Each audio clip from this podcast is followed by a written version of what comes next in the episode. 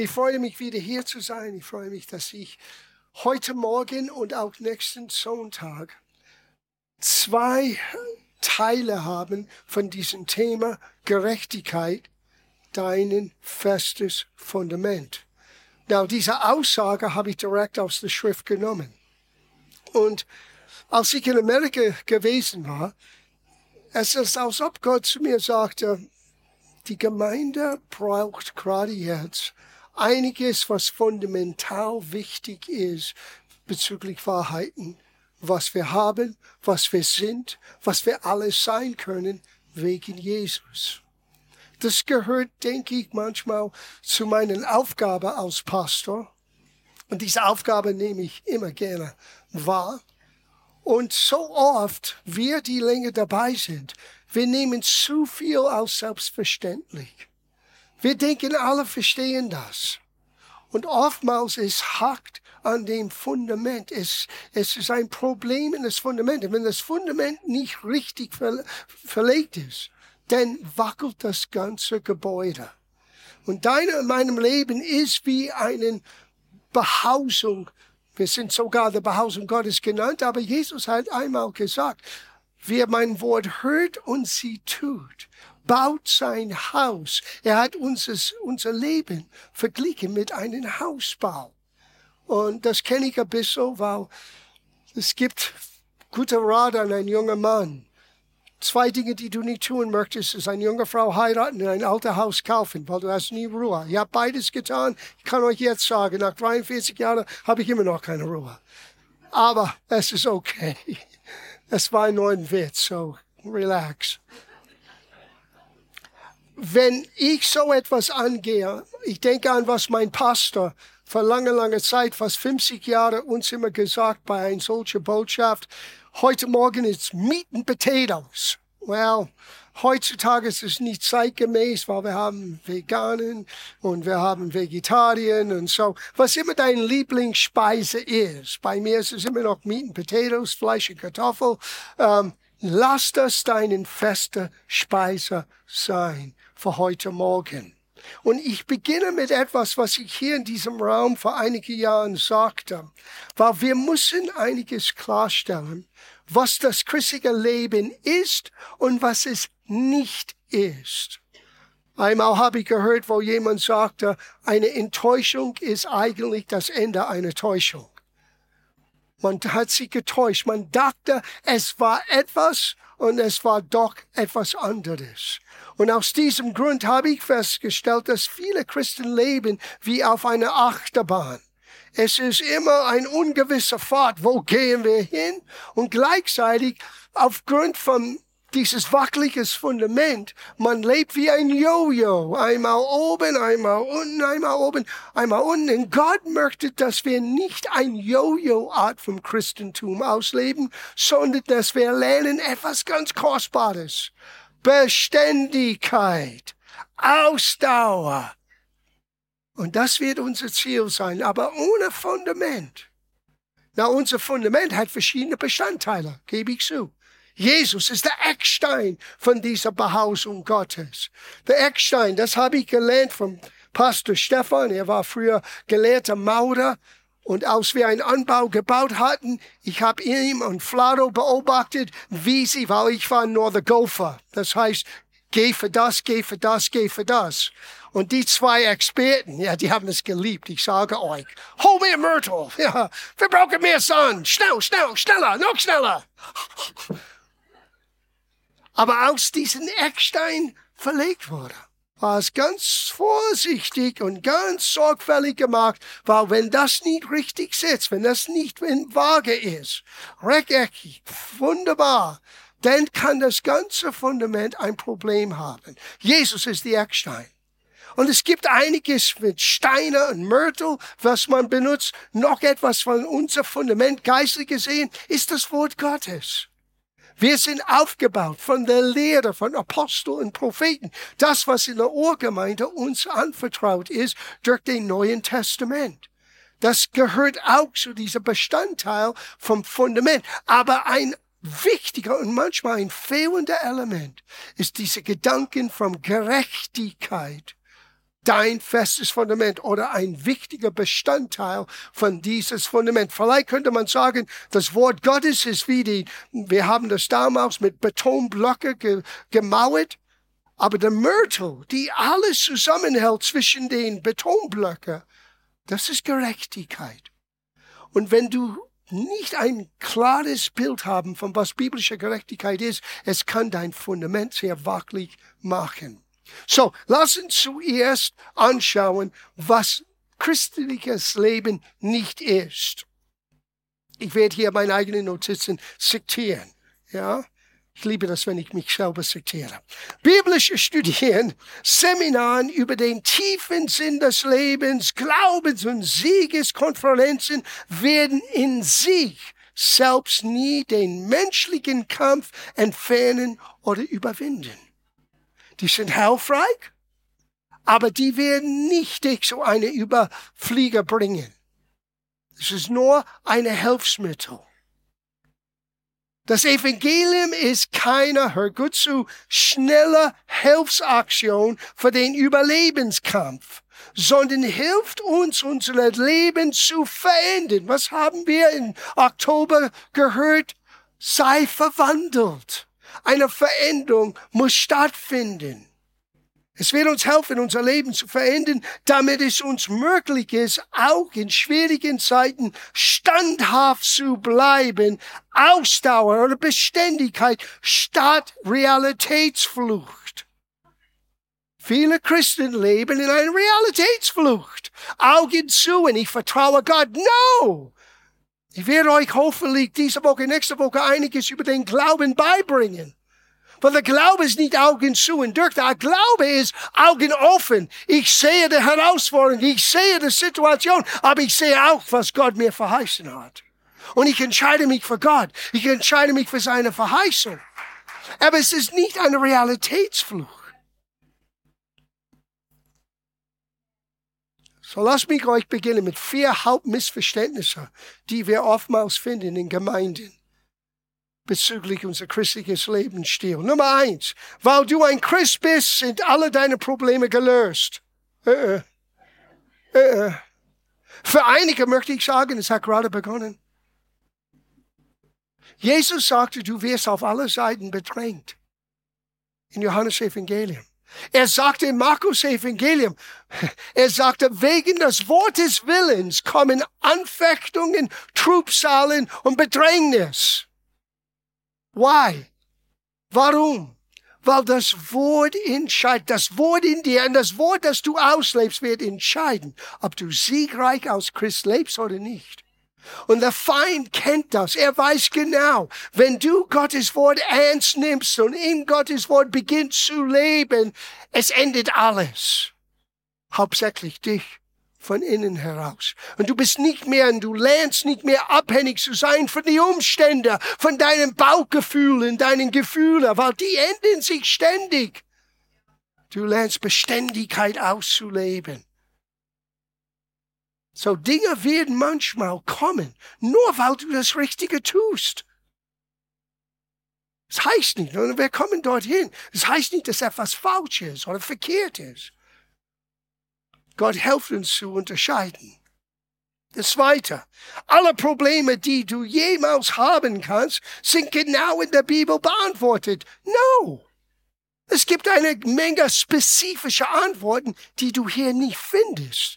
Du findest alles, was du brauchst für ein Leben mit Gott und wie du siegreich leben kannst. Aber manchmal musst du zu Gott gehen auf die Knie und fragen, ist das China oder ist das München? Du wirst kein Bibelvers finden, wo Gott sagt, hey, du gehst nach Peking. No. Du musst es lernen, die Stimme Gottes. Jesus sagte, meine Schafe hören meine Stimme, die kennen mich. Wir müssen entwickeln eine Beziehung mit ihm, damit wir hören können. Und ja, sein Wort gibt uns ein Check-and-Balance-System, eine Sicherheit, dass wir zurückgehen zu das Wort und überprüfen. Stimmt das? Aber in erster Linie, gewisse Dinge wirst du nicht mit Kapitel und Vers für dein Leben finden. Gewisse Dinge musst du aus der Beziehung mit Gott und mit unter den Christen ausleben. Sie, Gott setzt in der Gemeinde Gaben, damit wir werden nicht nur gelehrt und geschult und wir reifen geistlich, sondern dass wir auch beschützt werden. Denk an, was Jesus sagte in Matthäus Evangelium Kapitel 9. Er sah den Massen und er sagte, die waren vernachlässigt, die waren kraftlos, die waren am Ende wie Schafe ohne Hirte. Und die Hirtengabe, pastoralen Gaben, findest du in der Gemeinde. Paulus hat in einer anderen Stelle gesagt, ihr habt viel, viel, Tausende von Gastredner. Heutzutage Zehntausende. Du musst noch on YouTube gehen. Aber du hast nicht viel Väter. Du hast nicht viele Leute, die ihr Leben einsetzen, Jahr für Jahr, Woche für Woche, Tag für Tag, um dir zu helfen, dein Leben in Christus neu zu formen. Du hast es hier. Du musst wissen, die Wertschätzung von was Gott dir gibt. Und wenn du denkst, du es all das nicht brauchst, du irrst dich wahnsinnig. Weil Gott hat in die Gemeinde gesetzt Apostel, Propheten, Evangelisten, Pastoren und Lehrer in die Gemeinde, nicht außerhalb, in die Gemeinde. Für was? Für unsere Auferbauung, für unseren Schutz, damit wir vorankommen können. Damit wir die schwierigen Fragen manchmal auch durch Gebet und durch den Rat vom erfahrenen Christen in gute Entscheidungen treffen können. Das Dritte, wenn du Probleme hast, bist du ungeistlich. Na, es kann sein, du machst genau das Richtige. Hör, was Petrus sagte zu der Gemeinde damals. Es heißt, dem widerstehe, rede von der Teufel, dem widerstehe fest im Glauben, da ihr wisset, dass eure Brüder in der Welt die gleichen Leiden erdulden. Du bist kein Sonderfall. Ich meine, du bist besonders, aber nicht so. Du bist nicht so einzigartig, dass du der Einzige bist. No. Wir alle erleben Herausforderungen. Und wir müssen lernen, die Ermutigung voneinander aufzunehmen, weil wir brauchen das. Und das vierte Missverständnis. Gesunde biblische Lehre zu hören, wird deine Probleme automatisch lösen. Nein, so gut bin ich nicht, so gut ist keiner. Jesus sagte folgendes, Matthäus Kapitel 7, Vers 24, ein jeder nun, der diese meine Worte hört und sie tut. Sieh, das Verkündigen, das können wir. Das tun musst du. Genauso wie ich das für mein Leben umsetzen muss. Nur weil ich das verkündige, helft mir alleine nicht. Ich muss das nehmen, was ich auch selber gehört habe, auch wenn ich am Predigen bin und sagen, okay, wie passt das zu meinem Leben am Montag? Was muss ich ändern? Wo muss ich anders entscheiden? Ich liebe das. Jemand hat es so gesagt einmal. Stell dir vor, die Bibel ist wie eine Landkarte. Nur die Landkarte anzuschauen und zu studieren, wird dich nicht ans Ziel bringen. Sehen das, was die meisten Christen tun? Die sind Experten in der Landkarte. Ich möchte eine Reise mit Gott machen. Und er hat eine Reise geplant für dein Leben, maßgeschnitten für dich, wie du bist, wie du tickst, wie deine Gaben sind. Und das Wort wird dich ans Ziel bringen, aber du musst das Wort aufnehmen und umsetzen. Schritt für Schritt, Tag für Tag. Manchmal erscheint es, wir nehmen Babyschritte, ganz kleine Schritte, aber ich sag dir, wir kommen voran. Oh Gott hilft uns. So, ein neues Selbstbild. Ah, lass mich diesen Satz. Das ist ein Zitat von meinem Freund Ray McCauley. Das hat er vor, oh, vor fast 40 Jahren, es war vor 35 Jahren, er hat es gesagt. Ich habe es nie vergessen. Er sagte, Gott ist mehr daran interessiert, an dem, was du sein wirst, als daran, was du für ihn tust. Oftmals wir legen den falschen Gewicht auf das Tun und nicht den veränderlichen Charakterformung, die Gott hervorbringen möchte. Weil wenn der Charakter geformt ist, wird das Tun aufrichtig sein und Gott wohlgefällig sein. Und das sollten wir als Ziel haben. Gott wohlgefällig. Das heißt, wer dein Leben bewirkt ein Lächeln an sein Gesicht. Was macht ihn froh? So lass uns jetzt ein neues Selbstbild anschauen. Gerechtigkeit. Wenn man das Wort Gerechtigkeit hört, denkt man gleich an eine gewisse Verhaltensweise. Aber wenn man das Wort im Licht der Neuen Testamente anschaut, findet man zuerst unser Stand vor Gott und danach unsere Tun. Zitat John Angelina. Wir sind so oft beschäftigt mit das Tun. Und wir vergessen zu sehen, was wir jetzt sind, wegen Jesus, wegen des Kreuz, wegen die Auferstehung.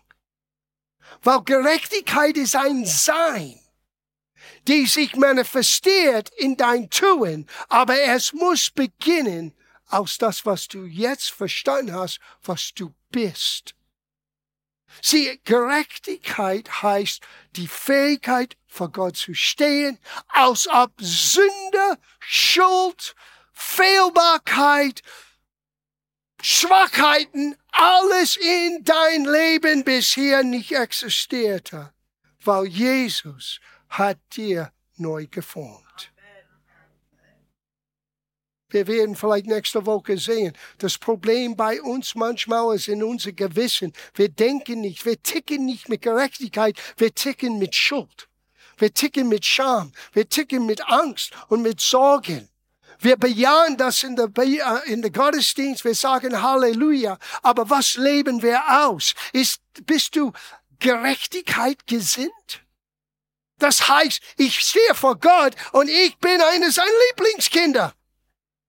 Unverschämt, genau, ohne Scham. Und du bist das auch. Du kannst vor Gott stehen. Heißt das, dass ich unfehlbar bin? Nein, du bist nicht Gott.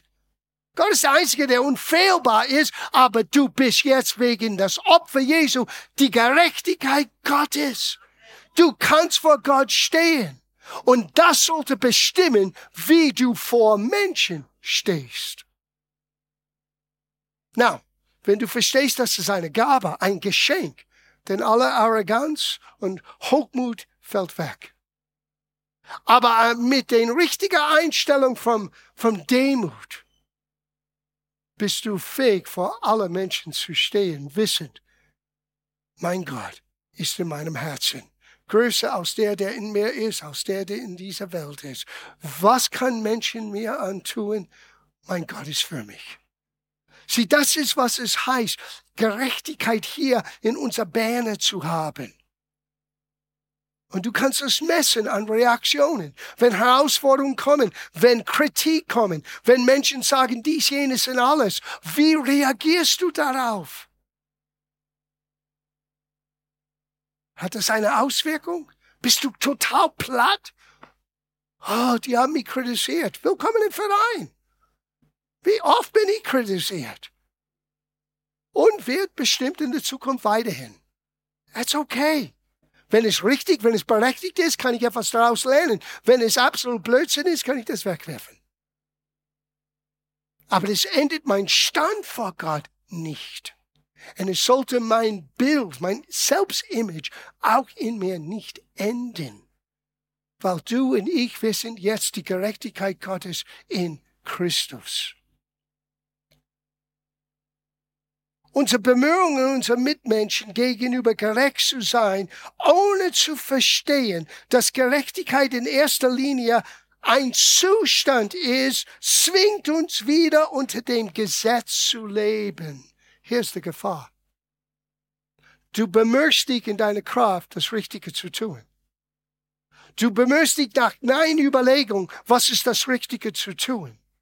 Und statt dass es geboren ist aus der Offenbarung, aus das Licht, aus den Einzig, ich bin ein Sohn, eine Tochter Gottes. Ich bin von Gott angenommen. Hier ist ein Satz für dich. Du wirst nicht gerechter sein vor Gott, wenn du stirbst, als was du heute Morgen bist, wenn Jesus dein Herr ist. Denk mit. Du wirst nicht mehr gerechter sein, wenn du diese irdische Behausung verlässt und du vor Gott stehst, jetzt bin ich angekommen. Du bist schon jetzt angekommen. Es ist nur ein Ortswechsel. Du gehst von dem Irdische zu das Himmlische. Das ist, was Sterben für dich und für mich bedeutet. Deswegen es hat keinen, keinen Stachel mehr. Deswegen hat es keinen für uns Angst hervorbringender Gedanken. Abwesenheit von diesen irdischen Behausungen ist Anwesenheit für Gott. Willkommen daheim. Aber bis dahin sollten wir lernen zu, zu leben. Aus Abwehr vor ihm jetzt stehen, weil du stehst für ihn jetzt. Du trägst ihn mit dir überall. Er, du schleppst ihn überall hin. Er geht nicht weg. Du bist die Gerechtigkeit Gottes in Christus. So, hier ist der Weg aus der Sünde. Manchmal Christen beschäftigen sich mit Fehlhaftigkeiten. Hey, wir sind nicht vollkommen. Paulus hat gesagt, keiner von uns blickt durch in allem. Nicht Paulus selber. Und er wurde dreimal entrückt im Himmel, hat Dinge gehört, die nicht erlaubt waren für ihn weiter zu sagen. Meine Güte, was hat er gehört? Und das, was ihm erlaubt worden war, well, wir haben das zwei Drittel des Neuen Testament von ihm geschrieben bekommen. Aber auch er war nicht perfekt. Und doch, Paulus wusste, ich bin die Gerechtigkeit Gottes in Christus. Es bestimmt nicht, was, weil ich etwas tue, was bestimmt das, ist, was Christus schon vollbrachte. Es ist vollbracht. Hör diese Worte heute Morgen, obwohl das eine Botschaft vom Osten. Es ist vollbracht. Es ist vollbracht. Gott kann nichts mehr tun. Du und ich, wir müssen es annehmen. Du und ich, wir müssen es ausleben. Du und ich, wir müssen das so annehmen, als ob es wahr ist, weil es ist wahr. So, hier ist der Weg aus der Sünde. Now, ich muss hier ein bisschen mit der deutschen Sprache ins Gericht gehen, weil hier bin ich überhaupt nicht glücklich. Sorry. Meistens, wenn ich Dinge studiere, die deutsche Übersetzung ist manchmal so gut, so erleuchtet, wenn Eberfelder oder Schlachter oder Hoffnung für alle. Hier ist es daneben. Sorry. Ich lese das zuerst auf Deutsch, dann gebe ich euch nicht nur der Englisch, sondern auch, was der Urtext sagt.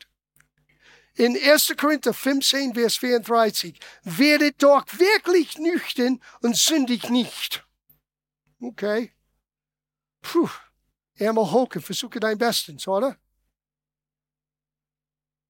Eberfelder, werdet in rechter Weise nüchtern. Okay, weg der Reise nu. Was heißt das? Darf ich das auf Englisch zuerst lesen, dann werde ich das grob übersetzen? Awake to righteousness and sin not. Sei wach der Gerechtigkeit und sündige nicht mehr. Sei im Klaren, was Gerechtigkeit für dich und für mich heute bedeutet. Sünde wird kaputt gemacht. Awake to righteousness und sündige nicht. Problem ist, wir beschäftigen uns mit dem Fehlverhalten aus das Verhalten, was Jesus am Kreuz für uns vollbrachte. Und wir identifizieren uns nicht mehr mit das, was er ist und was er für uns getan hat, der Auferstandene. Du sitzt jetzt in himmlischer Ort neben ihm. Sag das zu deinen Nachbarn. Du sitzt vielleicht da, aber du sitzt auch gleichzeitig neben ihm. Oh. Du sitzt neben ihm. Ich habe das nur gesagt, damit nicht alle einschlafen. Es ist viel wärmer hier drinnen heute. Huh? Ja, ja, letzte Woche war es so kalt. Wir haben uh, Helfer. Jetzt ist es so warm, ihr geht einschlafen. Bitte geht nicht einschlafen, weil es wird euch helfen. Ich verspreche euch. Und hier habe ich meinen Titel gefunden. Jesaja 54, Vers 14. Hör die Verheißung Gottes an. Denn ist die Gerechtigkeit dein festes Fundament. Da ist das. Du brauchst keinen Angst mehr zu haben, denn Kümmer, denn Kümmer und Not dürfen dich nicht mehr bedrücken. Das heißt nicht, dass es kommt nicht mehr in dein Leben, aber es sollte dich nicht mehr bedrücken. Warum? Weil ich bin der Gerechtigkeit Gottes. Wenn Gott für mich ist, wer mag wieder mich sein? Wenn ich wirklich weiß, dass ich weiß, dass ich weiß, dass ich weiß, was ich weiß, denn was kann mich bedrücken?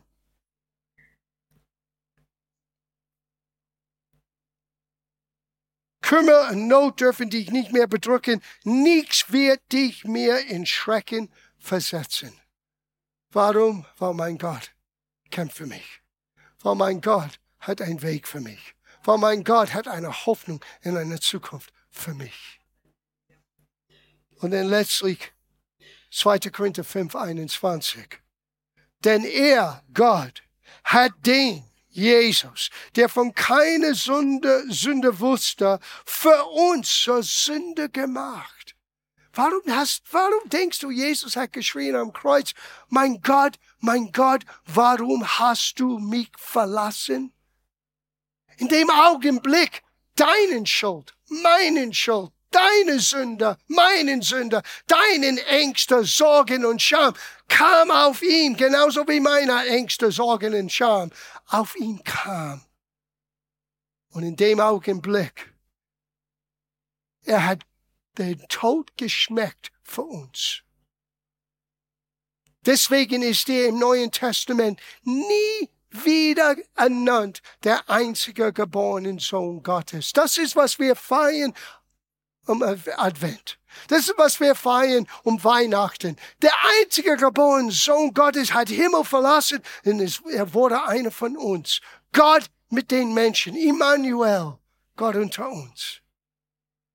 Aber nach der Auferstehung, er ist die Erstgeborenen. Erstgeborenen von allen Kreatoren. Welche Kreatoren? Ist jemand in Christus? Er ist ein neuer Kreator. Er ist die Erstgeborenen von allen Männer und Frauen, Jungs und Mädels, die Jesus aufgenommen haben.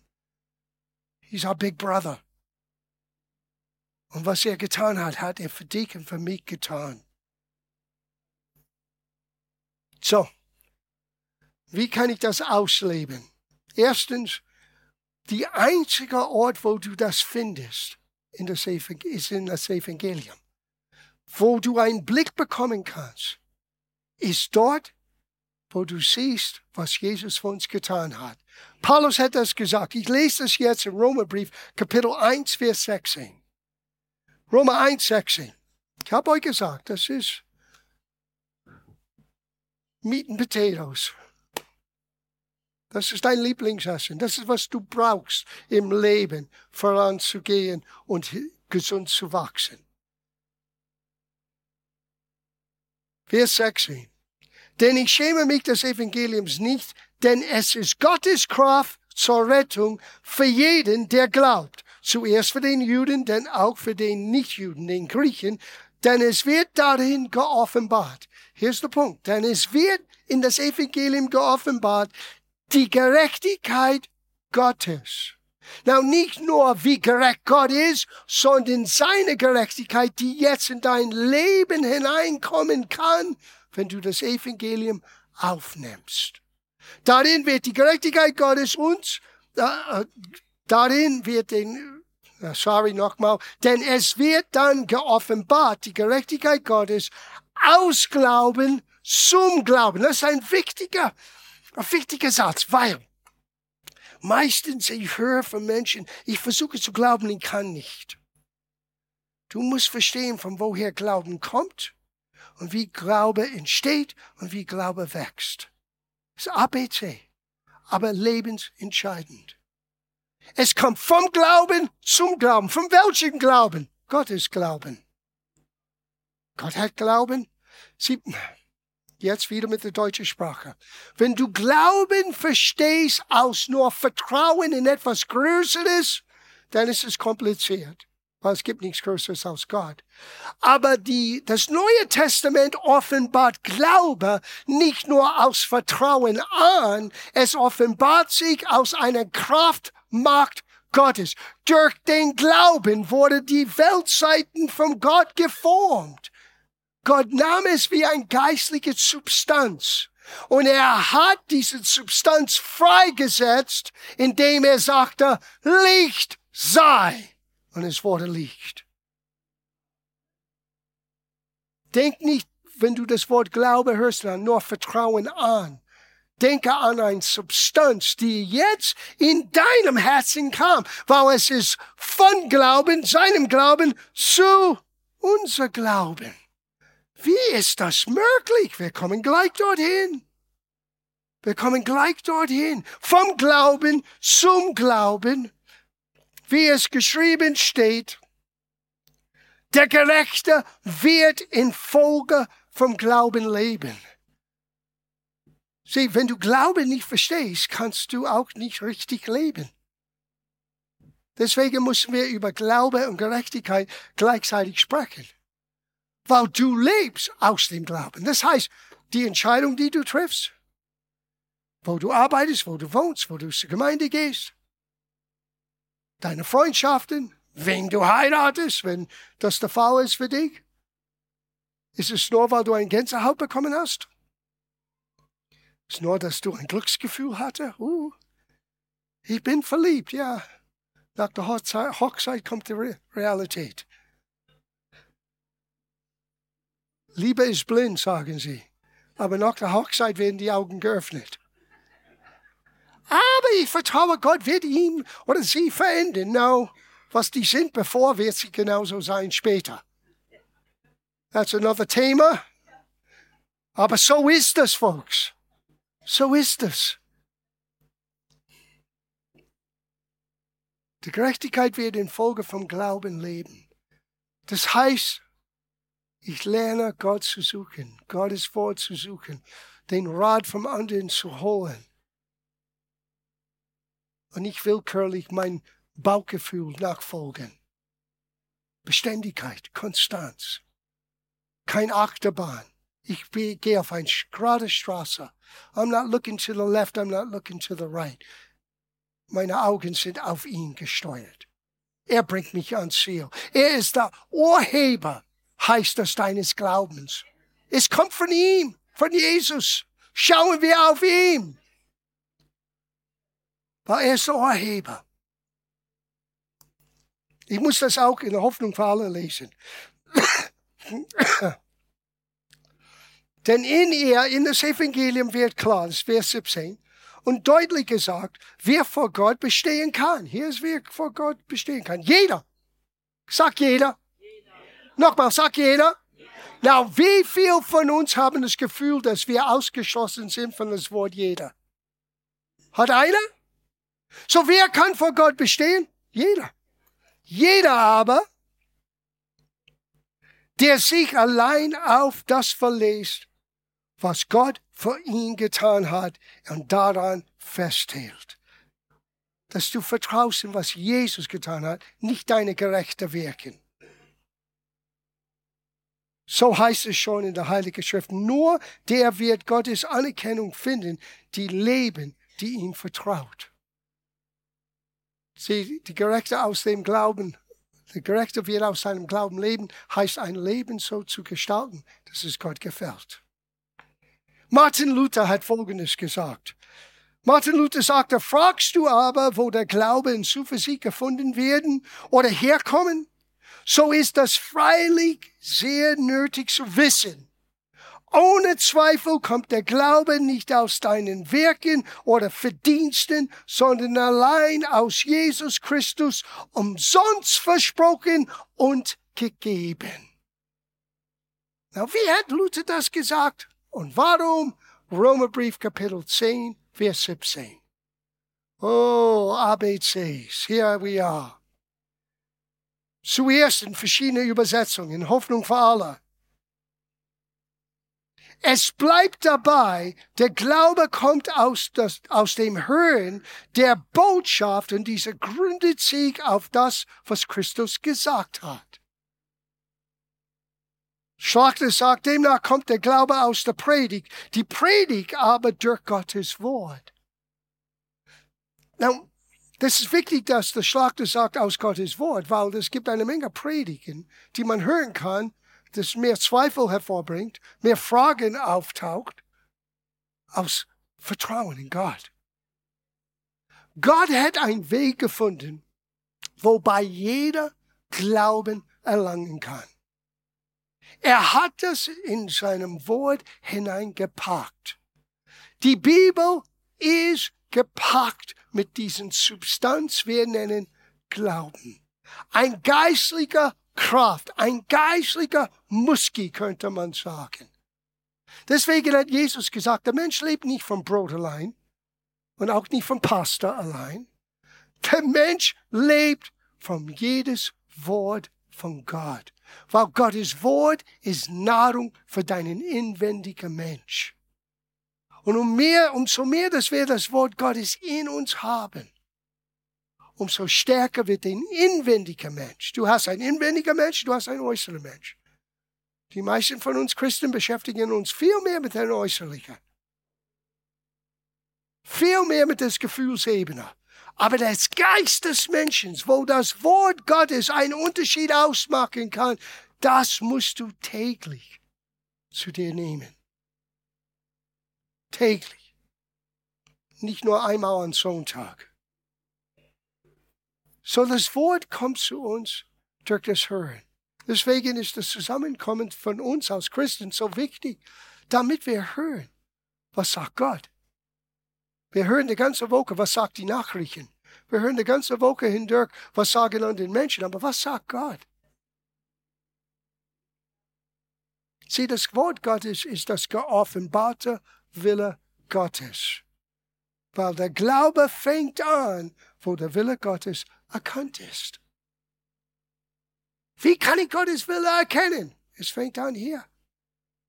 Sein Wort ist sein Wille. Uns gezeigt. So, lass uns das anschauen. Nochmal zu bestätigen. Es ist nicht dein Verdienst, nicht dein geistlicher Durchblick, nicht deine Intelligenz. Ehrlich gesagt, es ist dein offenes Herz. Epheserbrief, Kapitel 2, Vers 8. Kommen langsam hier für heute Morgen zu einem Ende.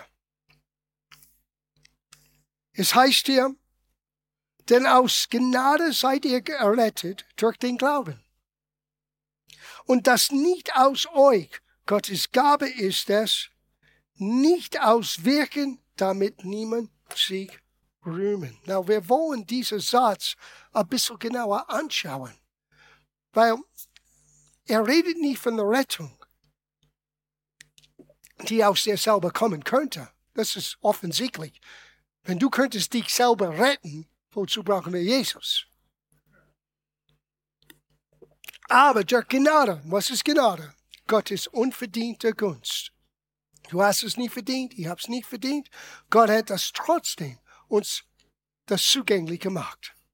So durch den Gnade seid ihr gerettet, vermittels, sagt eine Übersetzung, des Glaubens. Und das nicht aus euch. Welche das? Dieses Maß des Glaubens. Es ist nicht ein Produkt von uns. Ich sage euch, als ich das zum ersten Mal merkte, den Geist, ganzen Leistungsdruck ist von mir abgefallen, dass ich beweisen muss. Weil es kommt von Gott. Und er schenkt es mir, und jetzt weiß ich wie, durch das Hören von sein Wort. Und das formt in mir, was die Bibel nennt Rettung. Das ist ein anderes biblisches Wort, die wir so flapsig benutzen. Das Wort Rettung hier ist, kommt aus dem Stammwort von der Griechisch sozo. Es bedeutet heil gemacht, vergeben, äh, befreit, gestärkt, geheilt, beschützt, versorgt. All das ist in dieses Wort enthalten. Und all das ist dir und mir zugänglich aus Gnade durch Vermittels des Glaubens. Und schau das so an oh, in deiner Vorstellung. Hier ist Himmel und da ist alles, was du brauchst um dein Leben zu bereichern, dein Leben zu helfen, deine Probleme eigentlich zu überwinden. Aber wie bekomme ich das von hier bis hier? Der Vermittler ist den Glauben. Der Glaube, es hebt sich hoch in den himmlischen, geistlichen Bereich und nimmt das runter in meine Realität. Ich höre es, ich nehme es an, aber, wie wir gehört haben schon vor einer halben Stunde, ich setze es um. Ich setze es um. Ich beginne in das zu gehen und zu leben. Wer sagt nochmal? Und dann lesen wir weiter. Denn, ihr, denn nur durch seine unverdiente Güte seid ihr vom Tod errettet worden. Ihr habt sie erfahren, weil ihr an Jesus Christus glaubt. Ist, glaube ich, der Hoffnung Pauli Übersetzung ziemlich einfach. Aber selbst dieser Glaube, hier ist es für uns erklärt, selbst dieser Glaube ist ein Geschenk Gottes und nicht euer eigenes Werk. Durch, durch eigene Leistungen kann man bei Gott nichts erreichen. Deshalb kann sich niemand etwas auf seinen guten Taten einbilden.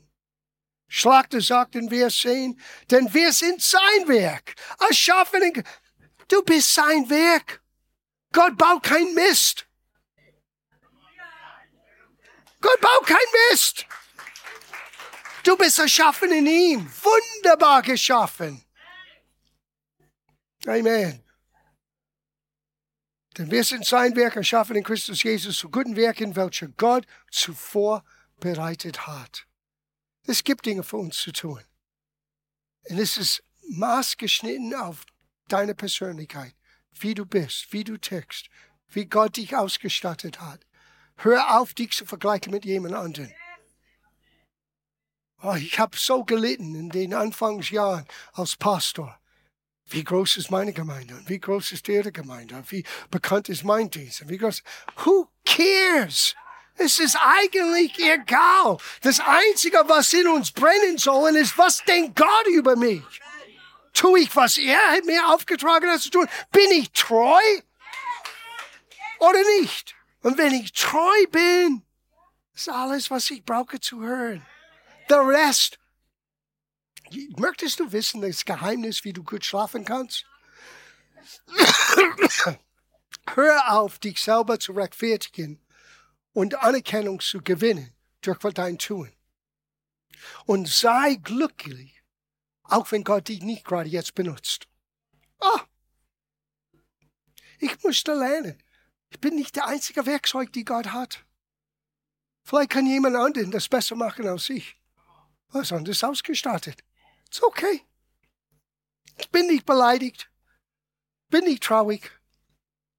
Sei treu mit das, was du hast. Sei treu mit das, was Gott dir anvertraut hat. Halleluja. Lernen wir etwas heute Morgen. Dann gehe ich hier zum Ende mit Pastor Stephans Lieblingvers.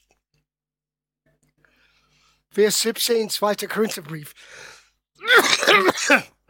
Kapitel 5, Entschuldigung. Darum ist jemand in Christus, so ist er eine neue Schöpfung. Das Alte ist vergangen. Siehe, es ist alles neu. Es ist alles neu. Gott möchte, dass wir sehen heute Morgen. Es ist alles neu.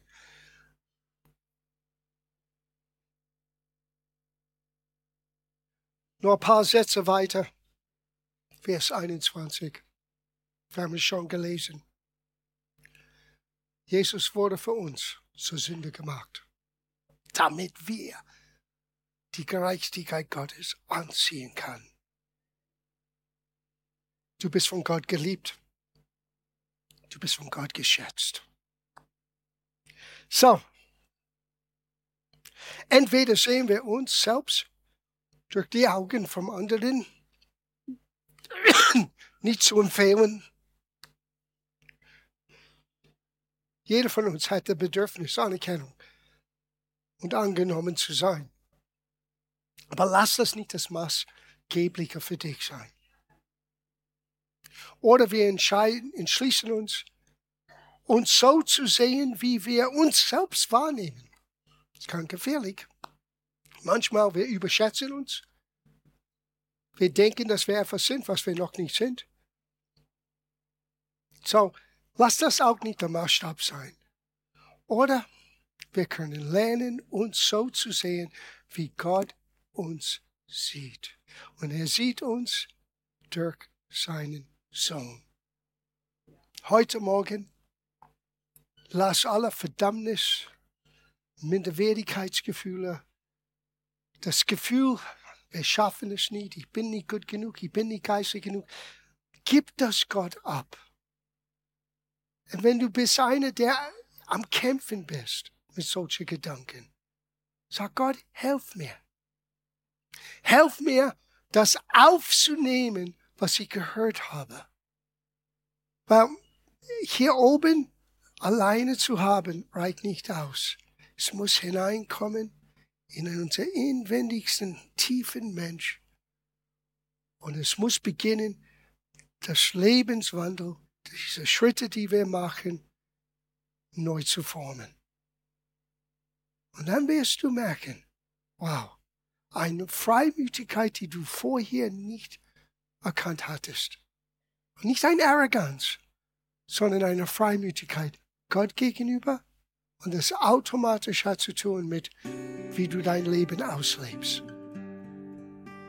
Du kannst kühne Schritte machen, weil du weißt, Gott hilft mir, Gott führt mich, Gott lenkt mich. Und ich bin von ihm geliebt.